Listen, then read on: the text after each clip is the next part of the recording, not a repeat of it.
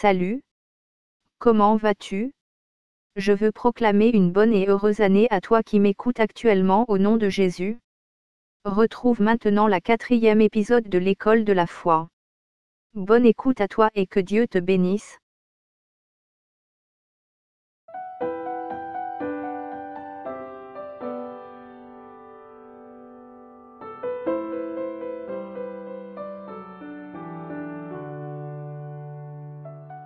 Bonjour, bienvenue à cette quatrième session de notre série d'enseignements sur les fondamentaux, ou encore je veux dire les fondements, les fondements du royaume. Nous avons vu, euh, nous avons vu de la session numéro 1 à la session numéro 3, nous avons vu que la Bible, ce n'est pas l'histoire d'une religion. Et je vous ai dit pourquoi c'était important que je martèle cet élément, ce point. C'est parce que lorsque vous avez répondu à l'appel au salut, il est très probable que beaucoup de gens vous ont dit que vous êtes devenu évangélique, vous êtes devenu pentecôtiste, vous êtes devenu chrétien, c'est vrai. Mais vous devez comprendre, et c'est ce que nous sommes en train de voir, il était important d'établir ces fondamentaux dès le début, que le fait d'être né de nouveau ne vous a pas fait adhérer à une religion, mais vous a fait devenir membre d'une famille spirituelle qu'on appelle la famille de Dieu, et vous êtes devenu citoyen d'un pays. Nous parlons de votre esprit, parce que l'être humain n'est pas un corps. Ce corps n'est qu'une enveloppe. Ce corps est une maison dans laquelle vous, vous habitez. Le vrai vous, c'est l'esprit. Et cet esprit, la Bible dit qu'il est né de nouveau. Il est né, le premier était né en France, peut-être, ou en, Afrique, ou aux Antilles, ou ailleurs. L'esprit qui est né de nouveau est né dans la famille de Dieu. Il est né dans un pays qu'on appelle le royaume, le royaume des cieux. Donc, nous avons expliqué que la qualité et la solidité d'un édifice dépendent de la qualité et de la consistance du fondement sur lequel il est construit. Et voilà pourquoi nous prenons le temps, lentement et sûrement, en allant pas à pas, de vous expliquer c'est quoi l'histoire de la Bible. Cette Bible que vous avez dans les mains, cette Bible que vous avez à la maison, il est important de comprendre que ce n'est pas l'histoire d'une religion. Nous avons dit beaucoup de choses là-dessus, donc je ne vais pas revenir. Mais on a synthétisé à la session 3, on a résumé en disant, puisque Satan n'a pas introduit une religion sur la terre, alors Jésus ne pouvait pas venir, puisqu'il est venu pour défaire ce que Satan a fait. La Bible dit que le Fils de Dieu a apparu pour détruire les œuvres du diable. S'il vient pour détruire les œuvres du diable et que les œuvres du diable ne se manifestent pas par une religion, puisqu'on le sait, Satan n'a pas amené une religion. Si vous me dites oui, alors dites-moi c'est quoi son nom. Satan a mené un royaume. Et on va voir tout à l'heure qu'un royaume se caractérise, et on a dit qu'un royaume c'est un gouvernement. Il a mené un gouvernement, une, et ce gouvernement, ce royaume se caractérise par une culture. Et ça fait toute la différence. Une culture et une nature. Une nature de haine, de méchanceté, d'animosité, d'inimitié. Et une nature, une culture de la mort, de la destruction, de l'égorgement, de la séduction, du vol. Ça n'a rien d'une religion. Et c'est cette culture qui est entrée qui est entrée, qui s'est introduite à l'intérieur de l'être humain. Ça n'a rien de religieux. Alors Jésus, en contrepartie, n'a pas emmené une religion. Il a emmené un royaume, un gouvernement. Et on va développer ça à partir de maintenant. Là, on va commencer vraiment maintenant, on va rentrer dans le vif du sujet. Et on a dit la dernière fois, si la Bible n'est pas l'histoire d'une religion, alors de quoi s'agit-il? Alors nous avons résumé en cinq points. Nous avons dit premièrement, la Bible, alors c'est l'histoire d'un roi. Deuxièmement, nous avons dit que c'est l'histoire d'un royaume d'un royaume qui s'est déployé, qui s'est étendu. Nous avons dit troisièmement, la Bible c'est l'histoire d'une famille royale à laquelle j'appartiens et à laquelle vous appartenez. Quatrièmement, nous avons dit que la Bible c'est l'histoire d'un royaume perdu. Perdu par qui? Perdu par Adam. Quand? Lorsqu'il a obéi au diable. Et cinquièmement, la Bible c'est l'histoire d'un royaume restauré ou rétabli. Quand on va arriver à ce point-là, je vous assure, vos yeux vont s'éclaircir et vous serez enthousiaste et, et heureux de reconnaître, parce que la parole va faire son travail, vous serez heureux de reconnaître que vous êtes né de nouveau pour gouverner, pour régner de nouveau. Vous n'êtes pas n'importe qui. Maintenant, aujourd'hui, nous allons commencer par le premier point. La Bible parle de l'histoire d'un roi. C'est l'histoire d'un roi. Vous savez, c'est important avant de connaître qui vous êtes. Beaucoup de gens voudraient qu'on leur parle, quand on commence à parler de la Bible, beaucoup de gens voudraient qu'on leur parle d'eux. On vous parle de vous. Parce que la plupart du temps, c'est vrai, chacun de nous a des soucis, chacun de nous a des challenges, chacun de nous a des défis auxquels il est confronté. Et lorsqu'on lui parle, il voudrait qu'on commence à lui parler de lui, de sa vie, de sa situation. Le problème, c'est que ce n'est pas comme ça que ça commence. Vous devez d'abord connaître, vous devez d'abord connaître qui est votre Père avant de savoir qui vous êtes vous-même. Avez-vous remarqué que le premier livre de la Bible, au premier verset, Genèse chapitre 1, au verset 1, dit ceci, Au commencement, Dieu. Ça peut vous surprendre, mais au commencement, hélas, ce n'est ni vous ni moi. Au commencement, c'est lui. C'est la Bible, c'est pas moi qui ai inventé, c'est la Bible qui dit. Et il met encore rebelote au commencement, Jean chapitre 1 au verset 1. Au commencement, Dieu. Au commencement était la parole. La parole était avec Dieu. La parole était Dieu. Voyez, le commencement, ça commence pas par vous, ça ne commence pas par moi, ça commence par Dieu. Donc, vous devez comprendre, si on veut comprendre qui on est, si je veux savoir qui je suis, je suis obligé de savoir, de découvrir qui est mon Père. Je ne peux pas découvrir ma véritable identité si je ne découvre pas d'abord qui est mon Père. Est-ce que vous comprenez? Vous devez savoir qui est votre Père. Votre Père vous donne le repère. Votre Père vous donne, en fait, votre Père vous sert de référentiel. Le mot hébreu de Père, c'est le mot Abba, qui veut dire source. Ça veut dire d'où est-ce que je suis sorti. Donc cette partie, lorsque nous parlons, lorsque nous disons la Bible c'est l'histoire d'un roi, nous devons commencer avec lui afin de découvrir qui nous sommes. C'est indispensable de procéder de cette manière. Votre identité dépend totalement de qui est votre père. Si vous arrivez à trouver qui est votre père, ne dit-on pas d'ailleurs dans le vieux dicton tel père, tel fils ou telle fille, si vous arrivez à découvrir qui est votre père, vous saurez qui vous êtes vous. Parce que la loi de la reproduction dit que chaque espèce se reproduit selon son espèce. Donc voilà pourquoi il est indispensable de comprendre qui est mon Père. Et à ce sujet, Jésus arrive avec une grande révélation. Dans le livre de Jean, il est écrit quelque part, il, dit, il dit dans la prière sacerdotale, juste avant d'aller avant de, avant en la croix, il, il dit au Père, je leur ai fait connaître ton nom. Quel nom? Quel nom? Le nom Père. Euh, en quoi est-ce que c'était une révélation? Mais c'était une énorme révélation. Parce que dans la religion judaïque et même jusqu'à aujourd'hui, beaucoup de gens ont de Dieu le concept de quelqu'un qui est lointain. On le voit comme Dieu, on le voit comme étant un père fouettard, on le voit comme étant quelqu'un de austère et de sévère, on le voit comme étant quelqu'un qui punit. C'est vrai, des fois, il discipline, c'est vrai. Mais Jésus vient révéler aux disciples, à, à ses disciples, qu'en fait, Dieu est votre Père. Le Père de qui? Vous allez me dire, j'ai déjà un Père. On ne parle pas de votre corps, on parle de l'Esprit. Qui est la source de l'esprit? Ce corps a été engendré par mon Père et il était porté, il est venu au monde à travers ma mère. Mais mon esprit, d'où est-ce qu'il vient? Je suis un esprit. J'habite dans un corps et je possède une âme. Ça, c'est la définition de l'être humain. Donc, c'est important, nous disons, de comprendre d'abord de qui parle-t-on. On dit, la Bible, point numéro un, c'est l'histoire, c'est l'histoire d'un roi.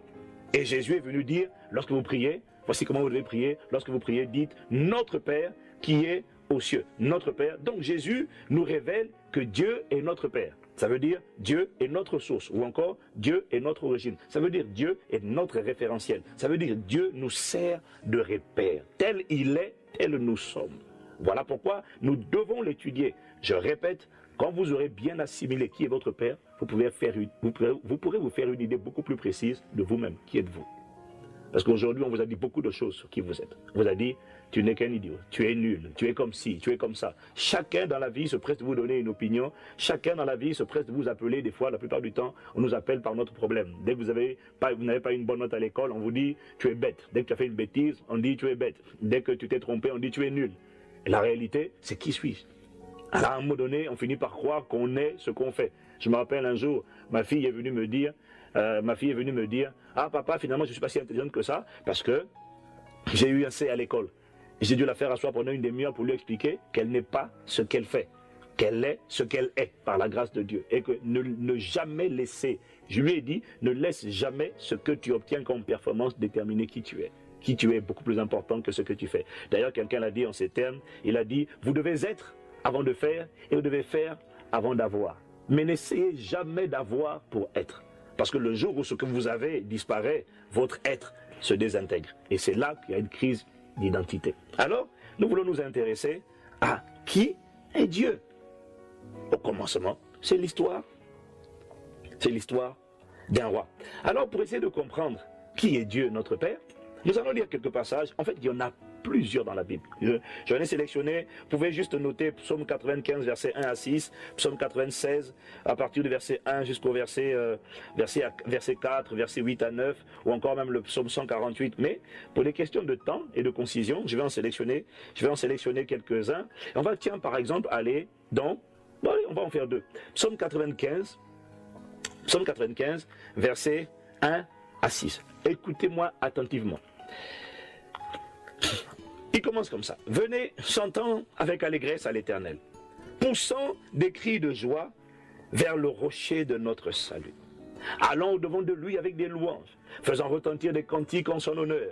Car l'Éternel, car, car, vous avez vu, car, ça veut dire, car, car ça veut dire parce que. Car l'Éternel est un grand Dieu, il est un grand roi au-dessus de tous les dieux. Il tient dans sa main les profondeurs de la terre et les sommets des montagnes sont à lui. La mer est à lui, c'est lui qui l'a faite. La terre aussi, ses mains l'ont formée. Venez, prosternons-nous, prosternons-nous et humilions-nous. Fléchissons le genou devant l'Éternel, notre Créateur.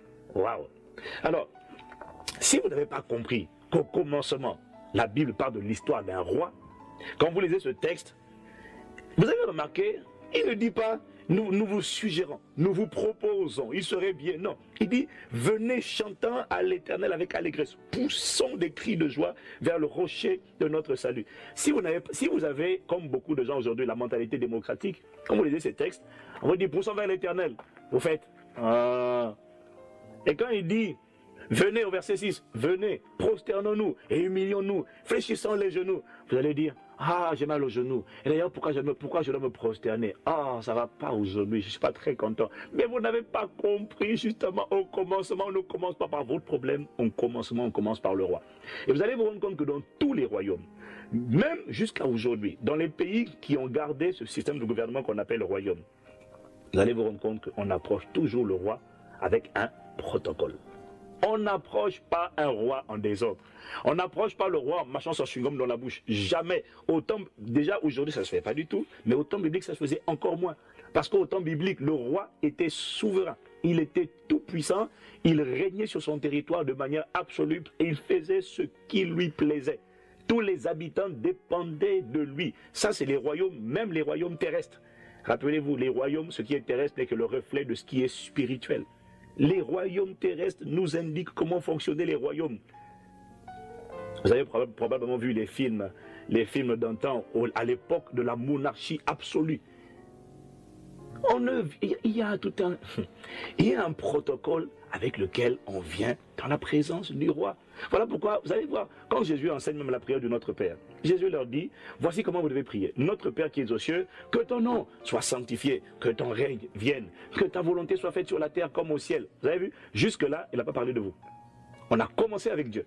Après, maintenant, on parle de vous et de moi. On dit, donne-nous aujourd'hui notre pain de ce jour. Pardonne nos offenses comme nous pardonnons aussi à ceux qui nous ont offensés. Ne nous induis pas en tentation, mais délivre-nous du mal. Ok, on a fait une parenthèse sur vous et moi. Et puis après, il dit, car c'est à toi qu'appartiennent le règne, la puissance et la gloire au siècle des siècles. Vous voyez? Ça commence avec Dieu, ça finit avec Dieu. Donc, on ne vient pas dans la présence de Dieu quand on prie en désordre. On ne vient pas devant Dieu en disant Ah, Seigneur, je ne suis pas content, ça va pas, je ne suis pas content, pourquoi il m'est arrivé telle chose? Pourquoi? Qu'est-ce que je t'ai fait Non, c'est pas comme ça. Il faut un protocole. Pourquoi? Mais parce que Dieu était un roi, ce n'est pas un chef d'État. Le chef d'État, vous avez voté pour lui. Donc vous pouvez le dire, hé Sarko, tu me dois ci, tu me dois ça, parce que vous avez voté pour lui. Mais un roi, vous n'avez pas voté pour lui. Un roi est établi de manière souveraine, que vous le vouliez ou que vous ne vouliez pas, il est roi et il règne. Donc vous voyez, si on n'a pas une pensée renouvelée, quand la Bible dit venez, prosternons-nous, les gens disent j'ai mal aux genoux. Quand il dit pousser des cris de joie, ils disent ah ma voix. Mais non, vous ne comprenez pas. On va arriver, on va arriver dessus tout à l'heure. Donc, la Bible nous révèle ici au verset 3 que l'Éternel est un grand Dieu. Pourquoi faire retentir des cantiques en son honneur? Car, c'est-à-dire parce que, pas parce que vous êtes content, pas parce qu'il vous arrive quelque chose de superbe aujourd'hui, mais pourquoi faire ça? Parce que c'est le roi.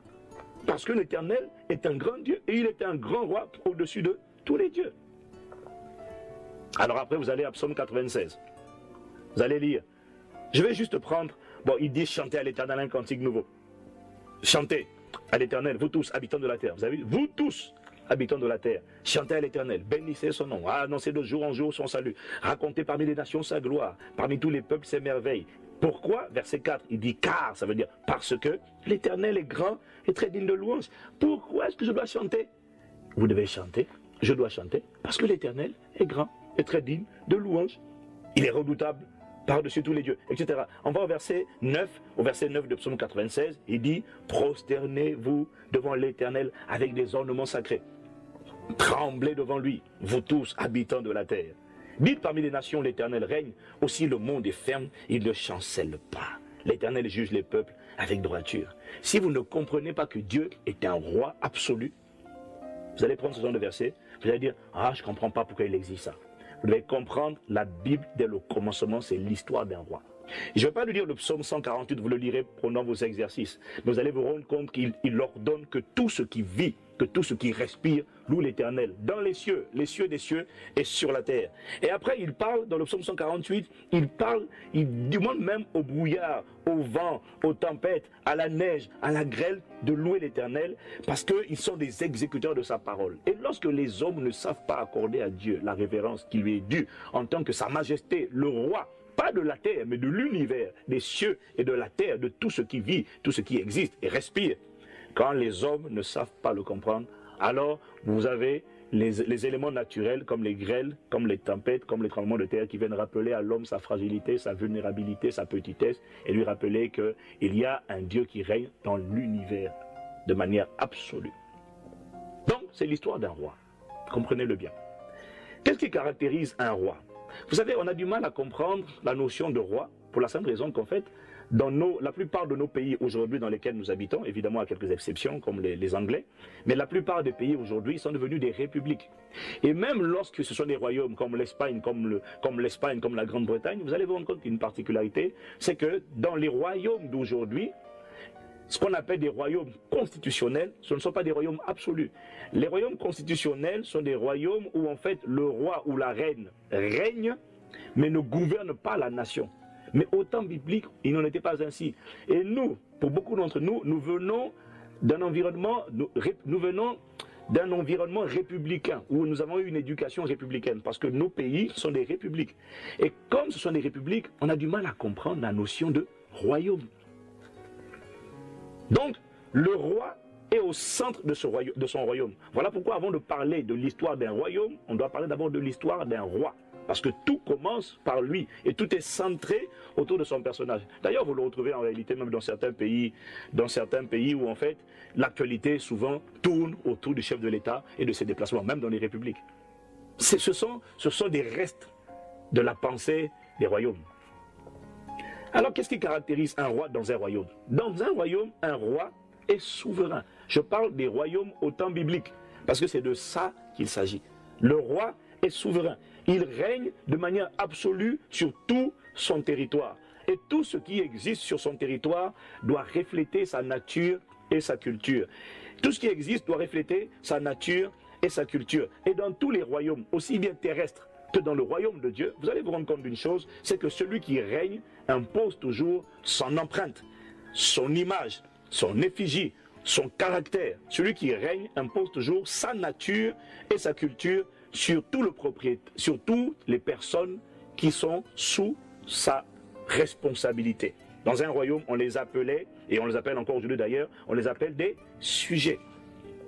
Alors vous devez comprendre, si Dieu est le roi, ça veut dire qu'il règne de manière souveraine, de manière absolue. Il fait ce qui lui plaît. C'est ça les caractéristiques d'un roi.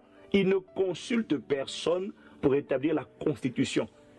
Dans un royaume absolu, au temps biblique, il n'y avait pas de démocratie, il n'y avait pas de concertation. Voilà pourquoi Dieu dit, tu ne mangeras pas, tu ne feras pas ci, tu ne feras pas ça, tu ne voleras pas. Pourquoi? Mais parce qu'il dit ce qu'il dit, il dit ce qu'il veut, et quand il a dit, il a dit. Tout le monde se soumet. Pourquoi? Parce que c'est un royaume. Mais Dieu merci, le roi dont je vous parle n'est pas un roi qui abuse de son peuple, c'est un roi d'amour, de justice, d'équité, de bonté, de générosité. Donc rassurez-vous, vous êtes au bon endroit, entre ses mains. Amen. Mais comprenez bien, comprenez bien comment fonctionne, comment, qu'est-ce qui caractérise donc la notion de roi. Le roi est celui qui règne de manière absolue sur son territoire. Et vous allez vous rendre compte d'une chose, c'est que, à autant biblique, un roi, non seulement je l'ai dit, était souverain, il faisait ce qu'il voulait. De sa bouche sortait la constitution du pays, c'est-à-dire la loi. Ce qu'il disait devenait loi à perpétuité. Il ne négociait avec personne, il n'y avait pas de consultation, il n'y avait pas de négociation. Vous comprenez, donc, vous comprenez dès lors pourquoi la plupart des pays se sont débarrassés des systèmes de gouvernement appelés royaumes. Parce que la Bible dit que les, rois de ce monde tyrannisaient les populations. Ils abusaient, ils tyrannisaient. C'est normal, ils étaient eux-mêmes tyrannisés par la méchanceté, par, une, un autre royaume qui était établi à l'intérieur d'eux, qu'on verra plus tard, qui s'appelle le royaume des ténèbres. Donc comprenez, un roi est absolu. Et il fait tout selon sa volonté. C'est ce qu'on appelle souverain. Il n'a de compte à rendre à personne. Quand Dieu dit tu ne mangeras pas l'arbre de la connaissance du bien et du mal, vous n'avez, on n'a pas à dire mais pourquoi il dit de ne pas manger? Ça, c'est après. S'il veut, il va vous expliquer. S'il veut pas, il n'explique pas. Mais un roi est souverain. Voilà pourquoi quand vous, allez, lire le Nouveau Testament, notamment quand vous allez lire des livres comme Éphésiens, vous allez découvrir des expressions où il dit, selon, le bienveillant, selon, le bon plaisir de sa volonté. Tout est par lui, pour lui, en lui. Il est le centre de son royaume. Ça, le, ça nous sommes toujours dans la partie, la Bible, c'est l'histoire d'un roi. Non seulement au temps biblique, un roi était souverain, c'est-à-dire il faisait ce qu'il voulait, il avait les pleins pouvoirs. Et d'ailleurs, c'est la raison pour laquelle, quand le roi vous disait, au temps biblique, quand le roi venait et vous disait, aujourd'hui, je veux que tu sautilles là où tu es. Je veux que tu sautes, que tu fasses des exercices, que tu sautes. Toute la journée, pendant 24 heures, je veux que tu sautes. Et vous ne pouviez pas dire, excusez-moi, monsieur le roi, j'ai mal au genou ou j'ai mal aux pieds. Non, ça c'est dans une république que vous dites ça. Dans un royaume, quand le roi disait saute, vous deviez sauter. Pourquoi? Mais parce qu'il était tout puissant, votre vie dépendait de lui, et si vous ne voulez pas sauter, il vous envoyait au niouf. Vous comprenez? Mais mon ami, mes amis, il est important de comprendre cet aspect. Quand on ne comprend pas ça, on a des gens qui arrivent à l'église et pendant qu'on est en train de louer, pendant que les gens se prosternent, il y a des gens, ils sont là, ils marchent leur chewing-gum. Mais vous n'avez rien compris. Et puis vous dites, pourquoi je ne suis pas exaucé? Mais vous n'êtes pas exaucé parce que vous ne comprenez pas le protocole. Il y a un protocole d'accès. Quand on approchait un roi, on n'approchait pas en désordre. On approchait selon un protocole. Dans les royaumes terrestres, on disait, oh, longue vie au roi, longue vie au roi. Même quand vous étiez fâché. Même quand vous aviez une mauvaise nouvelle avant même que le roi ne vous accorde accès, il vous donne le droit de parler, vous deviez venir, vous deviez vous prosterner, c'est ce qu'on appelait proskuneo, c'est l'adoration. On se prosternait, on disait, longue vie au roi, majesté, longue vie au roi, oh majesté, vie éternellement, vie éternellement, vie éternellement. Et après, le roi devait vous tendre le sceptre, et vous disait, maintenant parle. Là, vous pouviez poser votre quête. Tant qu'il n'a pas tenu le sceptre, vous dites rien. Vous faisiez que dire longue vie au roi, longue vie au roi, longue vie au roi, longue vie au roi. Ah, je sais, quelqu'un n'aime pas ça. D'ailleurs, vous n'aimez pas ça parce que vous avez trop la pensée démocratique. Rassurez-vous, on va continuer, vous allez voir. Dieu, notre Père, lui, le roi, Christ dont nous parlons, n'abuse pas. Il est le Dieu d'amour. Amen. Donc, non seulement le roi était souverain, la deuxième caractéristique, c'est que le roi ah non, pardon. Je disais qu'il était souverain, et il faut retenir ce point, c'est qu'il il imposait sa nature. Ça, c'est important à dire. Le roi imposait toujours sa nature, son empreinte sur les personnes sur lesquelles il régnait. Vous allez vous rendre compte quand vous lisez le livre des juges, vous lisez l'histoire des juges dans l'Ancien Testament, quand le roi pratiquait l'occultisme, le peuple pratiquer l'occultisme. Quand le roi craignait Dieu, il emmenait tout le peuple à craindre Dieu. Pourquoi? Parce que le roi imposait sa nature, exactement comme un créateur impose sa nature, sa marque, son empreinte, sa griffe sur son produit. Renault, le constructeur automobile impose toujours sa marque, son empreinte, sa nature. Il met toujours son logo. Pourquoi? Parce qu'un concepteur ou un créateur impose toujours sa nature sur ce qu'il a créé. Le roi imposait toujours sa nature. C'est important. Le deuxième point, toujours dans ce point numéro 1, qui dit que la Bible c'est l'histoire d'un roi, le deuxième point, c'est que non seulement un roi était souverain, mais en plus de cela, le roi, au temps biblique, était seigneur. Ça veut dire quoi? Ça veut dire que le roi était le propriétaire. Ça veut dire qu'il était le propriétaire exclusif de tout ce qui se trouvait sur son territoire. Ce qui n'est plus le cas aujourd'hui. Aujourd'hui, euh, en Grande-Bretagne, la reine n'est pas propriétaire de tout le patrimoine et de toute la terre. Or, au temps biblique, un roi était propriétaire. Voilà pourquoi on l'appelait le Seigneur. En, en, hébreu, ça donne Adonai. En grec, c'est Kurios. Ça veut dire propriétaire. Non seulement il est roi, souverain, il fait ce qu'il veut, mais en plus, il vous tient. Dès lors que vous, étiez sur le territoire du roi, vous étiez sa propriété. Voilà pourquoi, quand vous lisez certains récits dans la Bible, comme Genèse chapitre 20 au verset 2, vous allez vous rendre compte que lorsque Abraham arrive dans une ville, euh, arrive, chez Abimelech, le roi de Guérard, Abraham se sent obligé de mentir à propos de sa femme Sarah. Il se sent obligé de mentir. Pourquoi? Parce que Abraham savait comment fonctionnait la royauté à à cette époque-là. Quand vous arriviez sur le territoire d'un roi, et vous, et votre femme, et votre bétail, et vos enfants, tout ce que vous étiez et que vous aviez, dès lors que vous étiez sur un territoire donné, était la possession exclusive de ce roi. Il avait le pouvoir et la légitimité de le revendiquer et de le prendre par la force. En fait, ce n'était même pas par la force. C'est les gens savaient que dès qu'ils arrivaient sur le territoire d'un roi, ils devenaient la propriété, la propriété, la possession exclusive de ce roi. Ça, c'était les royaumes terrestres. Ce n'était qu'un aperçu de comment fonctionne le royaume de Dieu. Et vous pouvez méditer, on ne va pas le lire, méditer 1 Samuel chapitre 8 au verset 10 jusqu'au verset 17 où Dieu explique la même chose, comment fonctionnaient les royaumes terrestres. Donc je, récapitule en disant qu'un roi était premièrement souverain, il faisait ce qu'il voulait, il disait ce qu'il voulait, il n'avait de compte à rendre à personne. Seule sa volonté prévalait. Et son territoire, là, le pays, l'espace où il gouvernait, son domaine ou son territoire, devait, être, devait refléter sa nature et la culture à laquelle il adhérait. Si le roi aimait le football, tout le monde devait aimer le football. Si le roi aimait le cricket, tout le monde devait aimer le cricket. C'était obligatoire parce que c'était la seule manière de lui faire plaisir. Il fallait se conformer à ce qu'il voulait. Et je dis le deuxième point, c'est que le roi était le Seigneur. Et vous allez vous rendre compte que ces principes sont dans la Bible. Psaume 50, regardez ce que Dieu dit au verset 11, au psaume 50, il dit, je connais tous les oiseaux des montagnes et tout ce qui se meut dans les champs m'appartient. Si j'avais faim, je ne te le dirais pas, car le monde est à moi et tout ce qu'il renferme. Le monde est à moi et tout ce qu'il renferme. Et quand vous lisez Deutéronome 10 au verset 14, il est écrit, voici, à l'Éternel ton Dieu appartiennent les cieux et les cieux des cieux, la terre et tout ce qu'elle renferme. Qu'est-il en train de dire ici? Il est en train de dire que la terre, les cieux et les cieux des cieux sont la propriété exclusive du Seigneur. Ça veut dire quoi? De, Dieu. Ça veut dire quoi? Dieu est à la fois le roi, mais il est à la fois le Seigneur. Et c'est parce qu'il est le roi et le Seigneur que les gens devaient l'approcher plus, plus, devaient l'approcher par la prière pour les gens dépendaient de lui, pardon, pour leur subsistance. ils étaient obligés de passer par lui. Voilà pourquoi on était obligé de prier, on était obligé d'adresser des requêtes, des pétitions, des supplications à celui qui gouvernait, puisqu'il était à la fois souverain, il était à la fois propriétaire. Rien ne vous appartenait. Ça, c'est la notion de roi. C'est important de comprendre cela. Si vous ne le comprenez pas, vos prières risquent d'être faussées. Un jour, vous savez, un jour, quelqu'un quelqu'un nous a volé beaucoup d'argent. Et je me suis plaint et je priais, je me plaignais. Je disais, il nous a volé l'argent, il nous a volé, il nous a volé, il nous a volé tant de sous, tant de milliers, tant de dizaines de milliers d'euros. Je me plaignais. Et un jour, Dieu se révèle à moi, il me fait entendre sa voix dans la prière, pendant que je priais. Il me dit, dis-moi, on t'a volé, tu dis qu'on t'a volé là. Donc, quoi, tu es un propriétaire de quelque chose? Quoi, l'argent t'appartient? J'ai dit, ah, euh, il dit alors qui est le Seigneur alors? Qui est le propriétaire?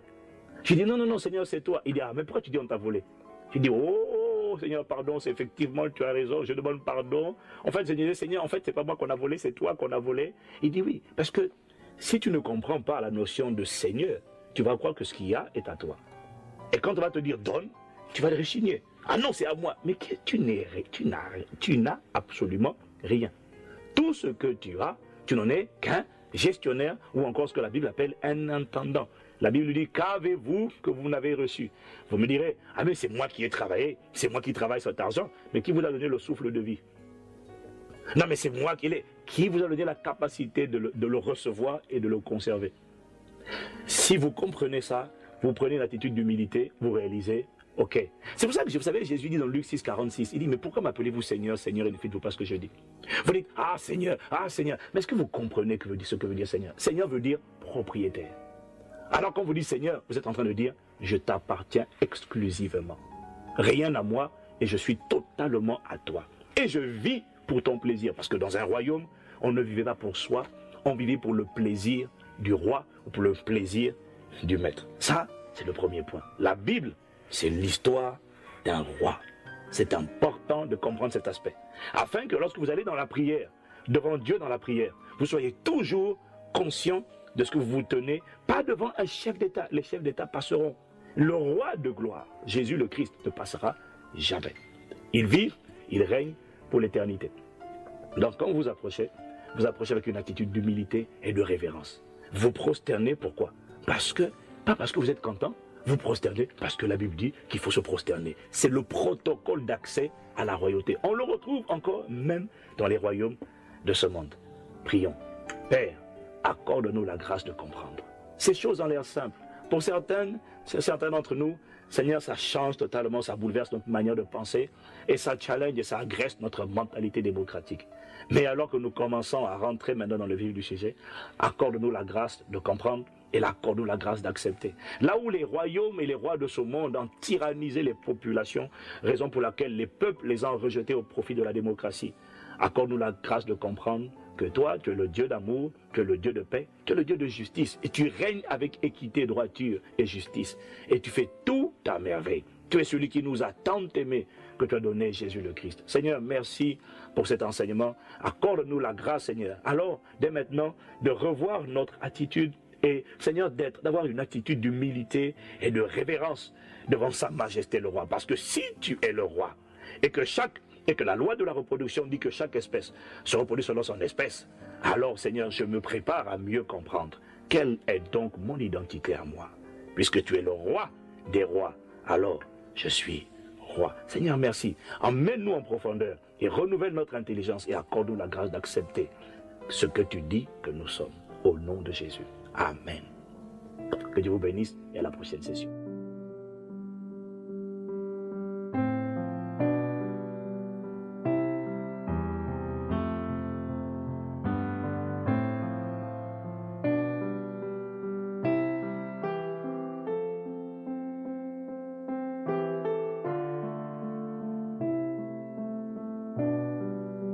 J'espère que tu as pu retenir quelque chose.